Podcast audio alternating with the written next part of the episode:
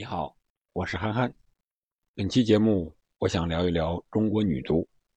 为什么想聊中国女足呢？有这么两个原因：一个是昨天下午女足亚洲杯的分组抽签结果已经出来了；第二个原因就是中国女足的主帅目前为止还是难产待产之中。为什么女足的主帅这么难产呢？今天我们聊一聊。首先看一看。中国女足亚洲杯分组的情况。二零二二年女足亚洲杯在印度举办，是明年的一月二十日至二月六号。比赛分成三个小组，一共分为四档，十二支球队参加。东道主印度和日本、澳大利亚分在第一档，第二档有中国、泰国和韩国，第三档是菲律宾、越南和伊朗，第四档是中国台北。缅甸和印度尼西亚，在昨天下午三点结束的分组抽签中，中国是分在了 A 小组，是有印度、中国、中国台北和伊朗；B 组是澳大利亚、泰国、菲律宾、印尼；C 组是日本、韩国、越南和缅甸。此次亚洲杯除了本届亚洲杯比赛成绩之外，还有。为2023年澳大利亚和新西兰女足世界杯入场券的这样一个排名赛的一个功能，所以说本届杯赛的成绩对中国女足能否进军下届的女足世界杯也非常的重要。但是从分组情况来看，可以说中国队又分在了一个上上签印度被认为是本届亚洲杯。最弱的一支球队，虽然它是主场作战，然后是中国台北，自不必说了。伊朗是比较陌生的，因为它这是首次打进女足亚洲杯的决赛圈，可以说实力也不会强在哪儿去。本届亚洲杯分为三个小组吧，三个小组的前两名和每个小组两个成绩最好的第三名晋级八强，之后进行半决赛和决赛。本届亚洲杯女足成绩最好的五支队伍，除了澳大利亚之外，因为澳大利亚是2023年女足世界杯的举办国，它直接有了参加决赛圈的一个资格。这五支队伍呢，就可以直接晋级2023年这个女足世界杯的决赛圈。所以说，中国女足只要打入四强就没有问题了。但是到目前为止，我们知道啊。还有八十多天的时间，中国女足的主帅还在难产。为什么难产呢？网上可能大家都已经看到了，目前呼声最高的两位，一个是男足的赵俊哲，一个是 U 十六中国女足的目前的主帅，香港人陈婉婷。有人说赵俊哲是足协内定的，但是突然杀出了一个黑马陈婉婷。但是陈婉婷，我记着我在前期的节目专门也说过了，按照中国足协这个选帅的标准来看，陈婉婷是根本连选帅的标准都不够的。那么他为什么还进去了呢？还面试了呢？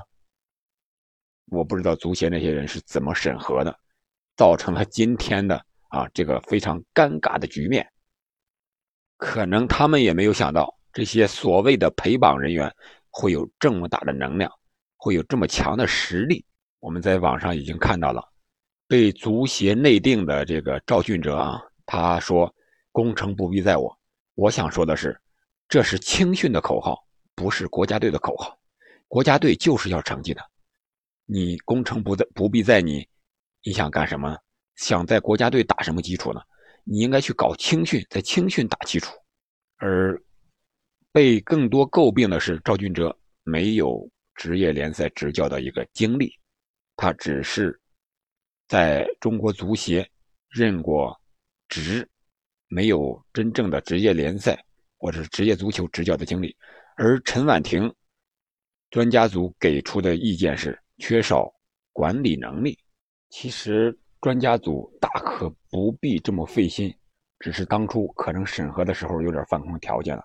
没有把陈婉婷放在眼里，她是 U 十六女足的主教练，并不是当时所提条件呢，必须是 U20 以上的这个国家队的主教练，他也没有职业足球的经历，他所在的香港的联赛得过冠军，但是他不是中国足协旗下的最高等级的联赛，所以说他根本就没有资格入围。但是可能是大意了，也可能没有想到后来的事情会演变成这种情况，所以说让他来陪榜参加了，结果搞到今天这样，呼声很高，让足协自己骑虎难下。其实除了赵俊哲和陈婉婷之外，我觉得中国女足的主帅人选可能另一位更合适，那就是 U20 女足国家队的主帅王军。我觉得王军比赵俊哲和陈婉婷更有优势。首先呢，王军曾经两次率领女足的国青队出征过亚青赛，并且都打入了世青赛。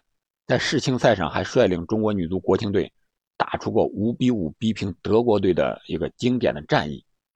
他目前培养出来的女足队员，比如说唐佳丽呀、谭如茵呀、王霜呀，这些九四九五的黄金一代，目前已经成为了中国女足的。中流砥柱了，而且王军曾经把天津女足啊打成了一个女足的一支劲旅，王珊珊呀、韩鹏啊等国脚都是他的门生啊。但是就是这样一位主教练，也曾经几次陪跑中国女足的选帅，一直没有得到足协的重视。一八年的时候，他临时接手了女足的国青，仅带队踢了一场友谊赛的情况下，就被。从未涉及过女足领域的韩国名帅朴泰夏给取代了。最终呢，朴泰夏带领国青女足在亚青赛上是创造了小组出局的历史最差战绩。回来之后，又让王军去接手中国的女足。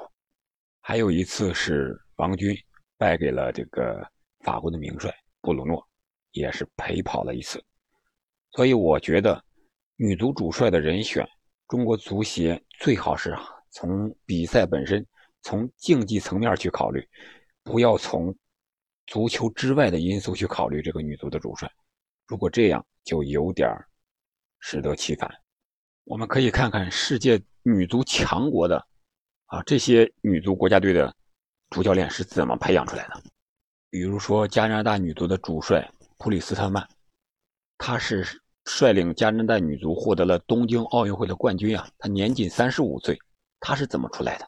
他虽然年轻，但是履历可是不简单，一步一个脚印爬上来的，摸爬滚打过来的。他曾在名帅赫德曼麾下担任过加拿大女足的助理教练，从2013年起呢，就先后兼任加拿大女足 U17 国少队和 U20 国青队的主帅，还曾经两次带领 U17 的国少出战 U17 世界杯。2018年呢？普里斯特曼成为时任英格兰女足主教练菲尔内维尔麾下的助理教练，同时兼任英格兰 U18 女足的主教练。他在这个岗位上又干了将近两年，啊，正是说常年在一线国字号执教的经历，给了这个加拿大主帅普里斯特曼足够的积累，啊，承担起了这个最后成为一线队主帅的啊这么一个资历和能力。而反观我们女足主帅这个位置上，可能是很少有人能有这份资历了。足协力挺的赵俊哲，还有网友力挺的陈婉婷，或多或少的都缺少一些东西。赵俊哲根本就没有女足执教的经历，你让他上来就执教国家队女足，这听起来就有点笑话。而陈婉婷是学院派，没有这个。女足职业运动员的经历，可能这也是在足协认为是一个硬伤。